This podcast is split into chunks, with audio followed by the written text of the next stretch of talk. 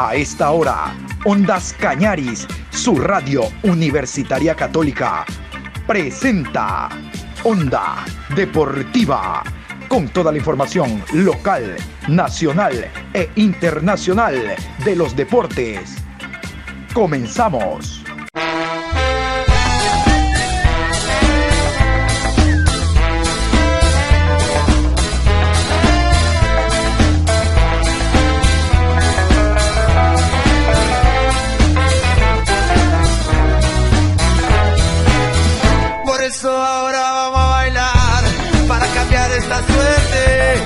Sabemos gambetear para ausentar la muerte.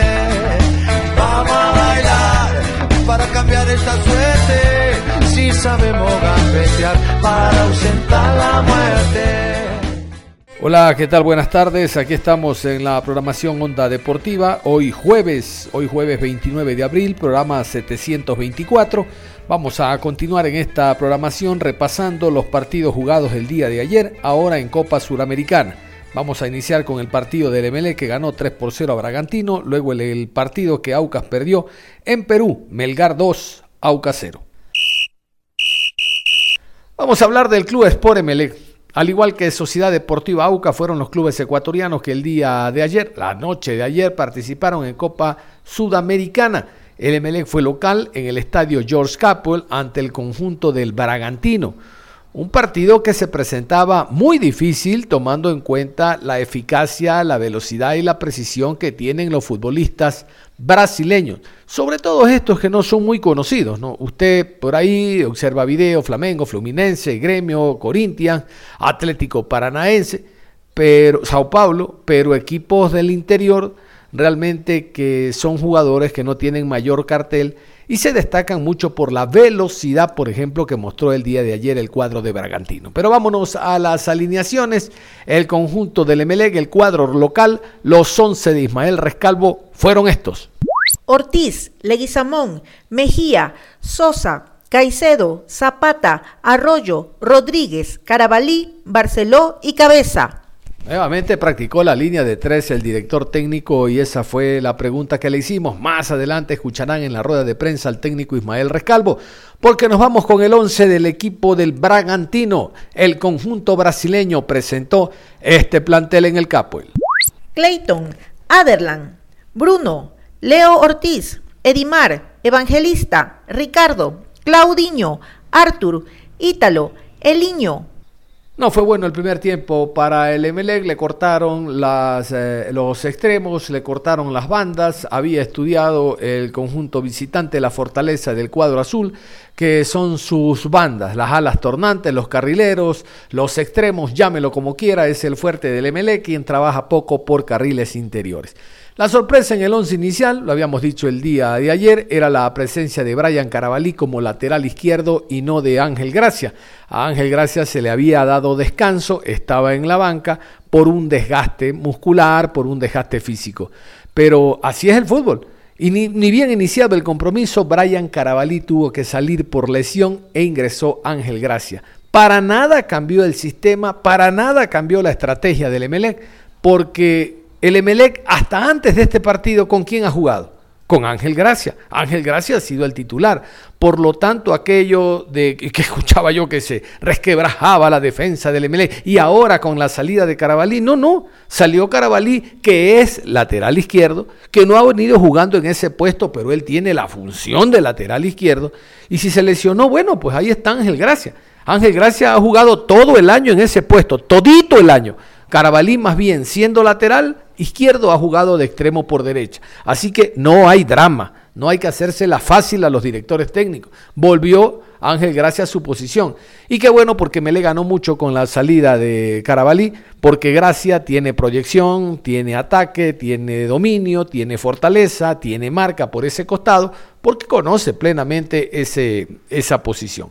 Vamos a ir con los goles. Vamos a ir con los goles del club Sport Emelec. Vamos a ir con la primera conquista. La primera conquista del conjunto azul fue obra del jugador Adrián Silva, gol en contra después de un ataque profundo del conjunto eléctrico. Reitero, en el segundo tiempo hubo una corrección total por parte del estratega Ismael Rescalvo. Había que redoblar esfuerzos y trabajar por carriles interiores al estar tapados los extremos. El esfuerzo del MLE, el ataque, el inclinar la cancha derivó a un error y que marcase en propia puerta el jugador Hablo del jugador Adrián Silva. Con relatos de brasileños, aquí está la primera conquista. 37 minutos ou 2 minutos e 40 jogados, 2 minutos e 40. É na Sul-Americana, o vai vai acrescentando os 45 subindo. Então nós vamos trazer o nosso aqui, 2 e 50. 2 e 50 jogados, lá vem bola de novo para a equipe do Emelec. Vem pela ponta, toca a bola por ali, o Sebastião Rodrigues. Ele toca de lado, vem com Souza, vai fazer o cruzamento, colocou para dentro da área, sobe de cabeça, tira Léo Ortiz. A bola volta de novo com o Rodrigues, bateu de perna direita, inverteu, colocou para outro lado. Vem chegando por aqui o Caicedo, Caicedo, a marcação em cima dele do Elinho. Ele toca de lado mais uma vez, vem tocando. É com Safata, Safata coloca no meio, voltou com o Rodrigues. Rodrigues arma de novo pela esquerda, colocou para dentro da área. Chega agora, Sapata bateu, cruzado contra. Aderlan. Gol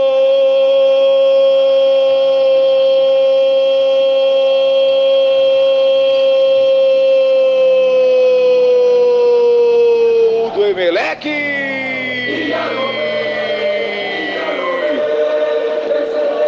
Que bobeira da zaga do Braga. Bateu cruzado. Era só deixar passar. O Aderlan tentou botar o Penela. Ela morreu no fundo da rede do Cleiton. Fez contra.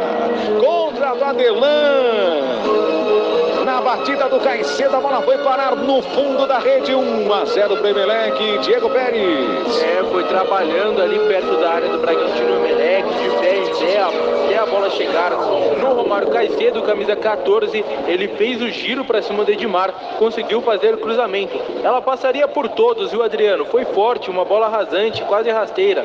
E o Adelan colocou o pé nela, tentou o domínio, ele espirrou e acabou indo em direção ao gol. Então Adelan contra abre o placar em favor do Emelec lá em Guayaquil, que tem um, Bragantino tem zero. El Emelec dominava. El Emelec era una tromba e intentaba marcar diferencias y empezar a cerrar el partido. El 1 a 0 no bastaba y es así que llega un centro por el costado derecho. Me parece que fue Romario Caicedo. Bueno, lo que sí estoy seguro es que apareció el jugador Zapata, el colombiano. Este se muestra en torneos internacionales, vea usted, y empalma un remate preciso que se coló en el pórtico del golero del Bragantino y puso el 2 por 0. Ya puso a ganar al conjunto del Emelec y le dio mucha tranquilidad en el marcador y en las acciones. Aquí la segunda conquista de el Emelec, Zapata. Mas o árbitro só deu escanteio para a equipe equatoriana. O Jonathan está aqui dizendo o seguinte: é, esse, esse goleiro do Emelec ele trabalha no iFood. Se apertar, entrega. Estão dizendo aqui. Vamos bola para a equipe do Emelec. Quem gosta do Aderlan é o J Malo. Um grande pois abraço é. para o Jota. Adoro o futebol do Aderlan. 18 minutos e meio jogados. Esse é o segundo tempo. Vem bola para a equipe do Emelec. É escanteio lá pela esquerda. Perigo para a equipe do Bragantino. Vamos tirar daí. Vamos rechaçar essa bola de qualquer maneira. Tira daí, Bragantino. Tira daí. Vem bola para a equipe Grácia. Grácia. Danela colocou no segundo pau. Subiu. Bateu direto para o gol. É gol, é gol, é gol. Gol!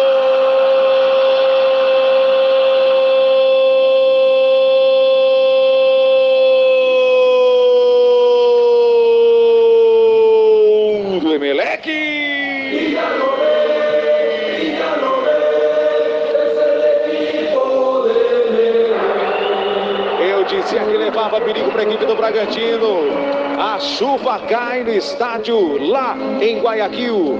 A bola batida para fora. Chegou de primeira, bateu Sapata, desceu a Sapata nela no canto do Cleiton. Nada pôde fazer, o goleiro do Bragantino não chegou. Faz o segundo a equipe do Emelec. E jogou mais uma vez água no chope no dia do aniversário.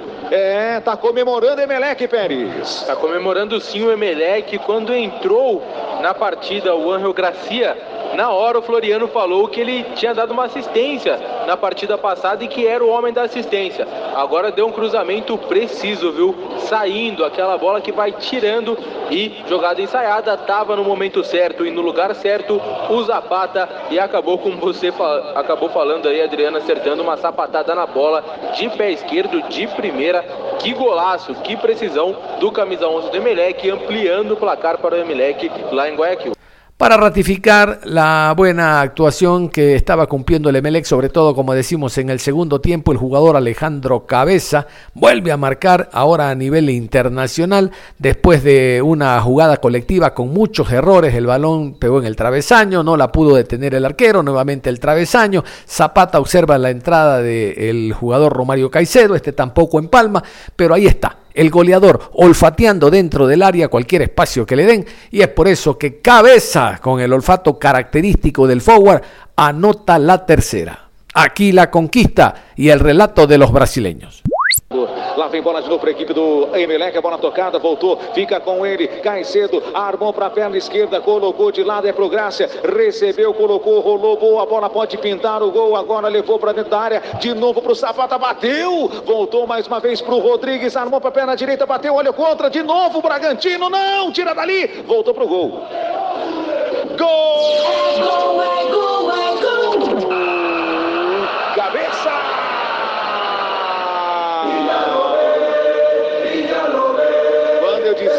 dizia água mole e pedra dura, tanto bate até que fura, eu falava do Bragantino, mas bate, rebate, volta na zaga, volta de novo, sobrou pro cabeça de perna esquerda, pois pro fundo da rede. Agora, meu filho, agora ficou impossível pro Bragantino batida no travessão. A bola sobrou para o Rodrigues, de perna direita bateu. Voltou no Cleiton, bateu de novo, voltou no Cleiton. Aí tirou, tirou de dentro praticamente o jogador é, Léo Ortiz. E de perna direita ele colocou no fundo da rede. Cabeça faz o terceiro do Emelec. É, bola para dentro. Camisa 9 do Emelec marca o terceiro no jogo. Um bate-rebate danado. O Rodrigues colocou para dentro da área. Tentou fazer contra mais uma vez o Bragantino, desta vez com o Fabrício Bruno. Cleiton foi, defendeu. Na sequência, chegou ali o atacante do, do Emelec. O Cleiton defendeu de novo. Léo Ortiz tentou tirar, mas o Zapata foi e colocou para dentro. O terceiro do Emelec agora ficou muito mais complicado para o Bragantino. Vamos a escuchar al jugador, eh, al jugador Sebastián Rodríguez, el uruguayo que habló en rueda de prensa sobre la actuación del equipo. Este es uno de los jugadores de que el partido malo de él es para nueve. Realmente es que es un relojito, un jugador que maneja los tiempos del compromiso, tanto en defensa como en ataque. Eso se llama cuando un jugador es tiempista. Él es el tiempista que tiene el, el en el medio campo y con una proyección, con cabeza levantada, realmente que lo hacen el destacado en cada partido. El jugador Rodríguez, entonces Sebastián, habló en rueda de prensa con presencia de Ondas Cañaris. Sí, el equipo está en una racha muy positiva, creo que es, gran mérito de nosotros. Primero en la actitud que ponemos y después eh, de creer, creer en el equipo que tenemos y en el, potencial, ya sea jugando acá o jugando visitante como el otro día en talleres, de, de saber que siempre y cuando salgamos a jugar somos capaces de llevarnos la victoria.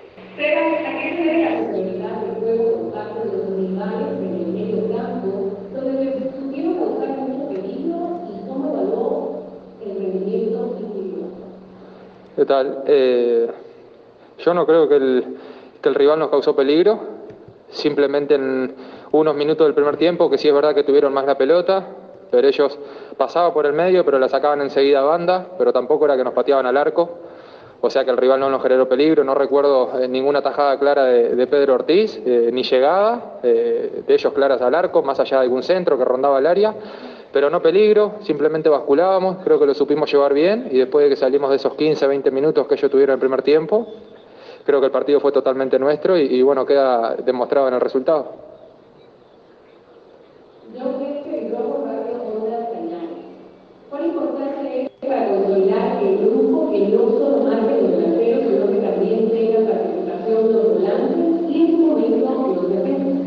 Eso es importantísimo en todo equipo, no solamente depender de los delanteros. Obviamente que todos trabajamos para ellos e intentamos generarle la mayor cantidad de oportunidades para que ellos hagan los goles, pero, pero bienvenido sea que, todo el resto del equipo aporte, porque eso nos va a dar más chances de ganar el, el día que necesitemos de otros compañeros. ¿Qué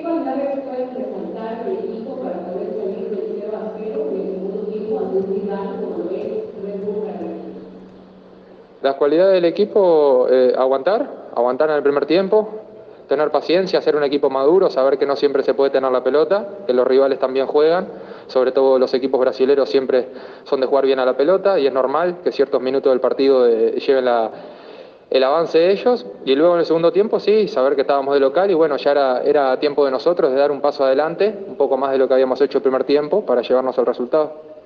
Observando la victoria del club Sport Emelec estuvo in situ en el estadio Capoel, no solo Gustavo Alfaro, sino todo el cuerpo técnico, a ver qué se puede sacar, a ver dónde hay eh, algún futbolista que ahora a nivel internacional, los del Emelec llamados por lo que hacen en Liga Pro, a ver cuál es el rendimiento a nivel internacional. Y es por eso que este hombre está presente donde hay fútbol. Bueno, hasta ese momento no se conocía que iba a haber fútbol el fin de semana, como en efecto va a ocurrir con la Liga Pro. Vámonos a continuación con el director técnico, el director técnico Rescalvo, el director técnico del MLE, que habló en rueda de prensa con presencia de Ondas Cañaris. Bueno, pues, creo que ese, es un, un, reto para nosotros, el poder mantener eh, este rendimiento, este nivel de juego, pero creo que para poder tener un, un nivel de juego alto, necesitamos estar físicamente bien, el equipo eh, está en, un gran momento, eh, creo que los dos partidos de Argentina y aquí mm, en nuestra casa hemos ido de menos a más, superando al rival desde las dificultades, desde el aspecto condicional y creo que también la interpretación de, de, lo que se fue desarrollando en el partido, creo que lo interpretamos bien. Supimos eh, cuando lo, requería por la calidad del rival, porque en reitero teníamos en delante un rival con una calidad individual eh, de altísimo nivel y que nos exigía, ¿no? Nos exigía ser un equipo muy comprometido en el esfuerzo, en las presiones, en las curaciones, en, los momentos donde ellos eh, eh, movían la pelota, sobre todo de dentro a fuera, para finalizar con centro. Creo que tuvimos eh, una gran capacidad para defender esas situaciones, con muy buenas ayudas defensivas en zonas laterales y sobre todo dentro, ¿no? dentro en la zona central, donde también el equipo hizo un gran, un gran desgaste, un, gran trabajo defensivo para poder, eh, obviamente, poder defender a un rival que, que sabemos de su calidad individual y que es normal que te pueda generar problemas, pero la sensación que tenemos es que teníamos el partido controlado.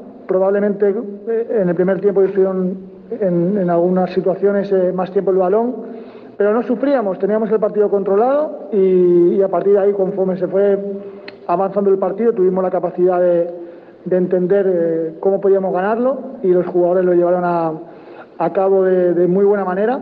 Y bueno, reitero mis felicitaciones como, como hizo el vestuario eh, hemos dado un paso importante y ahora tenemos que enfocarnos en el siguiente partido porque todavía quedan cuatro, cuatro partidos muy importantes y creo que estamos preparados para poder eh, llevar a, ese, a, ese, primer puesto y mantenerlo.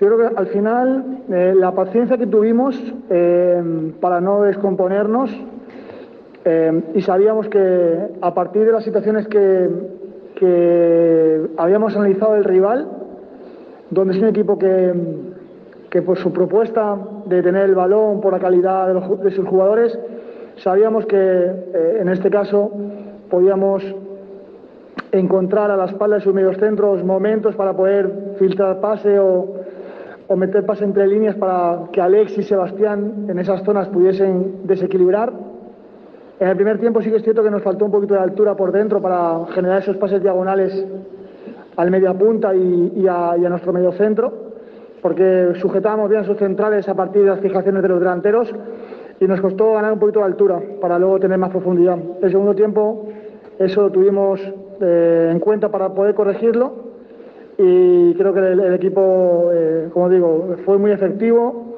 Eh, y cuando tuvimos que hacerlo en el área contraria lo, hicimos, ¿no? Eh, defendernos bien y cuando llegásemos a la contraria con nuestras combinaciones, con nuestras relaciones en el pase corto, poder finalizar las jugadas y creo que no solo el 3-0, sino hubieron dos acciones, eh, dos acciones más que, por poco podían haber hecho un resultado todavía más, más grande tomo con una cañada. Estas victorias conseguidas, dos seguidas, dos dos sudamericanas, hacen pensar que esto que sistema convencer a actuar en el donde comer en Japón. Sí, pues no, no es, es una eh, es algo que no que no que no mm, confirmo yo. Es evidente que con este equipo y este sistema el equipo está, está jugando bien, se encuentra cómodo, se encuentra muy seguro, eh, interpretan, como digo, el juego ofensivo porque tenemos jugadores de calidad que, que cuando se juntan el, equipo genera desequilibrios eh, y bueno, eh, creo que este equipo ha sido capaz de jugar y ganar a grandes partidos y grandes rivales jugando con estructuras diferentes, pero nunca eh, perdiendo nuestra, nuestra identidad siempre respetando nuestra idea de juego y nuestro estilo. Creo que eso es lo más importante. Salga quien salga, sistema con el que juguemos, que el equipo siempre salga convencido del terreno de juego de ganar al rival, porque somos un gran equipo y creo que hoy lo hemos demostrado eh, de manera convincente. Vamos a hablar del partido que Sociedad Deportiva Auca jugó el día de ayer, hablando de Copa Suramericana. Volvió a perder el cuadro auquista, recordar que la semana anterior había perdido como local en el Estadio Gonzalo Pozo 1 por 0 ante Atlético Paranaense. Ahora le tocó jugar visitante en Perú ante el Melgar de Arequipa. Ganó el conjunto local 2 por 0 con dos goles de Bernardo Cuesta, el jugador número 9 que es el símbolo del cuadro arequipeño. El equipo del Aucas cometió demasiados errores, inclusive uno de ellos llegó a través de lanzamiento penal, después de un error del jugador Mina que habló en rueda de prensa, ya lo van a escuchar ustedes más adelante. Vamos con el comienzo, vamos con las alineaciones, así alineó el cuadro local el Melgar de Arequipa. Estos son los 11 del cuadro peruano. Cáceda, Ramos, Pereira, Luján, Lea, Bodachar, Arias, Orzán, Sánchez, Cuesta e Ibérico. Escuchaban ustedes en el once inicial del cuadro del Melgar el jugador Orsán que estuvo en nuestro país primero defendiendo a Universidad Católica, después al conjunto de El Mushu Runa. Vámonos ahora con los once de Héctor Vidoglio, los once del papá que ayer le dieron como a hijo. Estos son los once de Sociedad Deportiva Aucas. Frascarelli, Bioti, Mina, Pisorno, Montero, Vega, Rodallega, Figueroa, Quiñones, Herrera y Fidriusewski. Les decíamos, Sociedad Deportiva Aucas en su segunda presentación vuelve a conocer la derrota en torneo de Copa Suramericana de dos presentaciones, es decir, de seis puntos tiene cero, debe de corregir y mucho el técnico Héctor Vidoglio, más allá de que este fin de semana tiene partido el conjunto del Aucas ante el técnico universitario, eso significa un desgaste para la próxima semana, el martes cuando tiene el siguiente partido de este grupo. Realmente que la cosa se le pone bastante cuesta arriba en este torneo al cuadro capitalino. Vamos con las anotaciones. La primera llegó a través de Bernardo Cuesta, les decía, el número 9. La falta fue en el minuto 19 y el lanzamiento penal en el minuto 20. Bernardo Cuesta, por la vía del penal, pone la primera. Pone a ganar al conjunto local el Melgar. Cuidado que ataca Melgar de Arequipa. Se van a venir por la banda derecha. Cuidado. Lo tocan abajo. ¡Falta!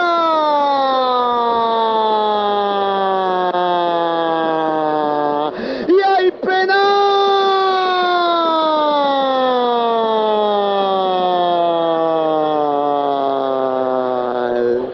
Penal para Melgar de Arequipa. Juan Fernández, minuto 19 del primer tiempo. La falta por parte de Mina estaba de espaldas Iberico, me parece.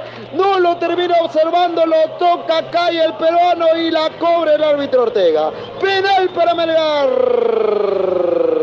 Sí, fue claro el penal de Mina en una jugada totalmente aislada, ¿no? Se complica solo el defensa de, del Aucas. ¿ah? El, el, digamos que el balón estaba al extremo del área, Iberico no tenía ni siquiera ángulo para rematar, ni siquiera estaba perfilado para rematar, estaba casi de espaldas. Y el jugador intenta anticipar y en el anticipo eh, prácticamente le impacta en el tobillo derecho de, de Iberico. Penal para Melgar. Aquí se puede abrir el marcador. Atento los hinchas de la cancha. Atento los hinchas de Melgar. Vamos a ver. Vamos Melgar. Parado frente a la pelota Bernardo Cuesta. Tiene que volver a acomodar el balón por orden del árbitro que está atento incluso a que nadie invade el área. El cobro para Melgar, 20 minutos. Aquí canta el primero para el cuadro arequipeño. Y vamos a ver, respira profundo, levanta los brazos del portero Frascarelli. ¡Va cuesta! ¡Gol!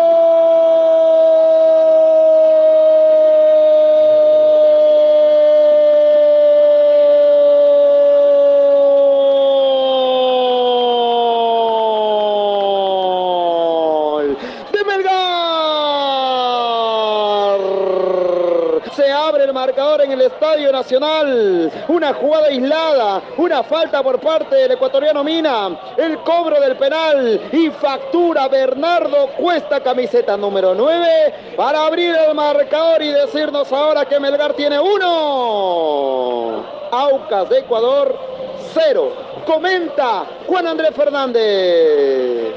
y no le cuesta nada a Melgar ponerse arriba en el marcador. ¿ah? Bien con Bernardo Cuesta en la definición, eh, George ya ha aprendido la lección. Una sola vez se falla un penal de esa manera, como sucedió en Venezuela frente a Metropolitanos. Esta vez asegurarle penal fue prácticamente al ángulo superior, superior, ¿ah? arriba ahí, al ángulo superior eh, izquierdo del arquero Frascarelli.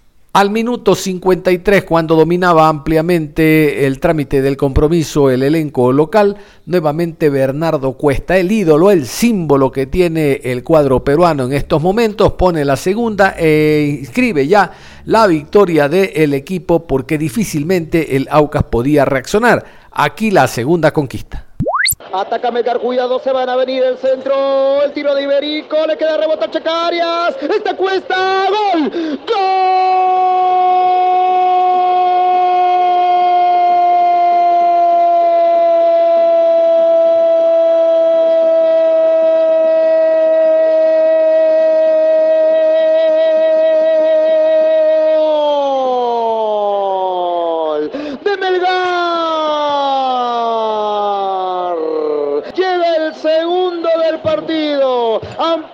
marcador el cuadro peruano en el área camiseta número 9 Bernardo Cuesta. Aprovechando el disparo del Chaca Arias, desvía el balón, descoloca el portero Frascarelli. Llega el segundo para Melgar tranquilidad en el pueblo arequipeño y también aquí en el Perú. Gana Melgar, Melgar por Bernardo Cuesta tiene dos. Aucas, cero. Comenta Juan Andrés Fernández. Así es, apareció nuevamente el ídolo arequipeño, Bernardo Cuesta, ¿no? Bernardo Cuesta aparece con su segundo gol en una buena jugada colectiva del equipo de, de Melgar de Arequipa, George.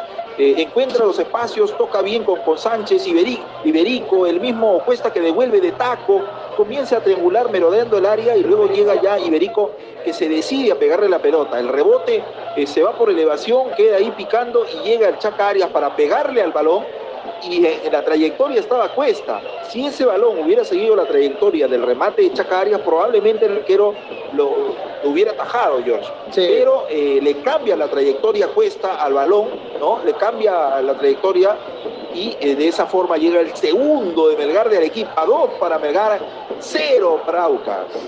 El siguiente partido de Sociedad Deportiva Aucas, recordar, es ante el Deportes Tolima, eh, equipo del ecuatoriano John Narváez. Reitero, muy difícil iniciar este torneo con dos partidos perdidos. Bueno, vamos a la rueda de prensa, vamos a escuchar a Richard Mina, el defensa, que tuvo participación directa en el lanzamiento penal. Cometió un error el jugador, reitero, que derivó en la primera conquista. Con presencia de Ondas Cañaris, vamos a escuchar a Richard Mina. Creo que lo único que nos puede faltar es más convencimiento, eh, convencernos nosotros que cada uno podemos en la cancha sumar. Y nada, creo que te- ten- tenemos un buen equipo, un buen plantel para luchar, pero lamentablemente las cosas a veces no se dan en el fútbol y de eso se aprende. El día sábado juegan con técnico universitario y el martes juegan con Colombia, en Colombia con Metropolitanos. ¿Cómo afrontar esta seguidilla de partidos? Eh, la verdad, eh, tenemos algunos compañeros recién eh, recuperados de- del COVID Eh, ha sido unas semanas muy duras para todo el plantel, para todos nosotros. Hemos recuperado jugadores poco a poco. Eh, pero nada, hay que estar al 100. Aquí estamos para lo que se viene. Esto es el fútbol, como siempre digo, y estamos listos para la guerra. Pregunta John Lester de Radio Ondas Cañaris. ¿Nos podrías contar más en detalle la falta que derivó en el penal a favor de Melgar? Eh, la verdad son cosas que se dan. Eh, lamentablemente hubo una, una falla en la salida, tuve que salir y son cosas que pasan, la verdad. Sentía que podíamos ganar el partido, pero así suceden estas cosas. ¿Cómo se puede expresar la eficacia ofensiva que tuvo la Sociedad Deportiva Aucas frente a Guayaquil City en la fase inicial de Copa Conmebol Sudamericana y al mismo tiempo que hoy se trate de la principal carencia del equipo tras lo visto frente a Atlético Paranaense y hoy frente a Melgar? Eh, la verdad, eh, como digo, las cosas a veces no salen. Hoy día erramos muchos goles. Eh, pero nada, los partidos son así. Cuando toca celebrar, se celebra y cuando no, hay que armarse y defender. Y eso fue lo que pasó hoy. ¿Crees que Melgar lo superó en el juego en todo momento? Eh, la verdad creo que en todo momento fuimos superiores. Eh, tuvimos mucho la pelota, hubo unos momentos que manejó el partido Melgar, pero creo que el resto del partido fuimos superior a ellos, en todo, defensivamente y ofensivamente, y defensivamente. Y luego fue el turno para el argentino venezolano Héctor Vidoglio, recordar que él tiene un pasado por el fútbol peruano, dirigió a la Universidad de San Martín, conocía o conoce a fondo lo que significa el Melgar, pero esto no bastó para que el rival, el cuadro local, se llevase la victoria. Héctor Vidoglio en rueda de prensa manifestó lo siguiente. No, sin lugar a duda que cuando uno obtiene un resultado adverso hay cosas que no salen, el partido estaba planeado para, tener la pelota porque sabíamos que de esa manera, más allá de ser protagonista, también lo íbamos a lastimar a ellos, que era un equipo que, también basa su juego en la tenencia, en la posesión. Me parece que hasta el penal no habíamos eh, tenido ocasiones de gol en contra ni situaciones difíciles de contrarrestar. Estábamos ordenados, pero bueno, lamentablemente ellos encuentran ese penal y, y se abre el, resultado. De ahí en adelante siempre hicimos cambio para tratar de buscar el partido, para tratar de buscar el resultado, pero bueno, en el, en el área rival hoy no estuvimos finos, así que son cosas que tenemos que mejorar. De cualquier manera, rescato la actitud, la voluntad de los jugadores, de tratar siempre de, mantener el orden, de, seguir buscando el partido. Y bueno, hay que, hay que seguir trabajando en búsqueda de, de una mejora colectiva. ¿Qué impresión le ha dejado Melgar como rival partiendo del conocimiento previo que pueda tener a causa de su reciente paso por el balompié peruano donde dirigió a Universidad de San Martín de Porres? No, sin lugar a dudas que Melgar es un equipo que lo conozco, es una institución importante dentro del fútbol peruano, con grandes jugadores, algunos me ha tocado dirigirlos también, eh, es un equipo que siempre trata de tener buena posesión, buena tenencia, pero me parece que el partido hoy, más allá del resultado, fue, un partido parejo. Auca también demostró que tiene lo suyo, creamos ocasiones de gol, no estuvimos claros a la hora de definir.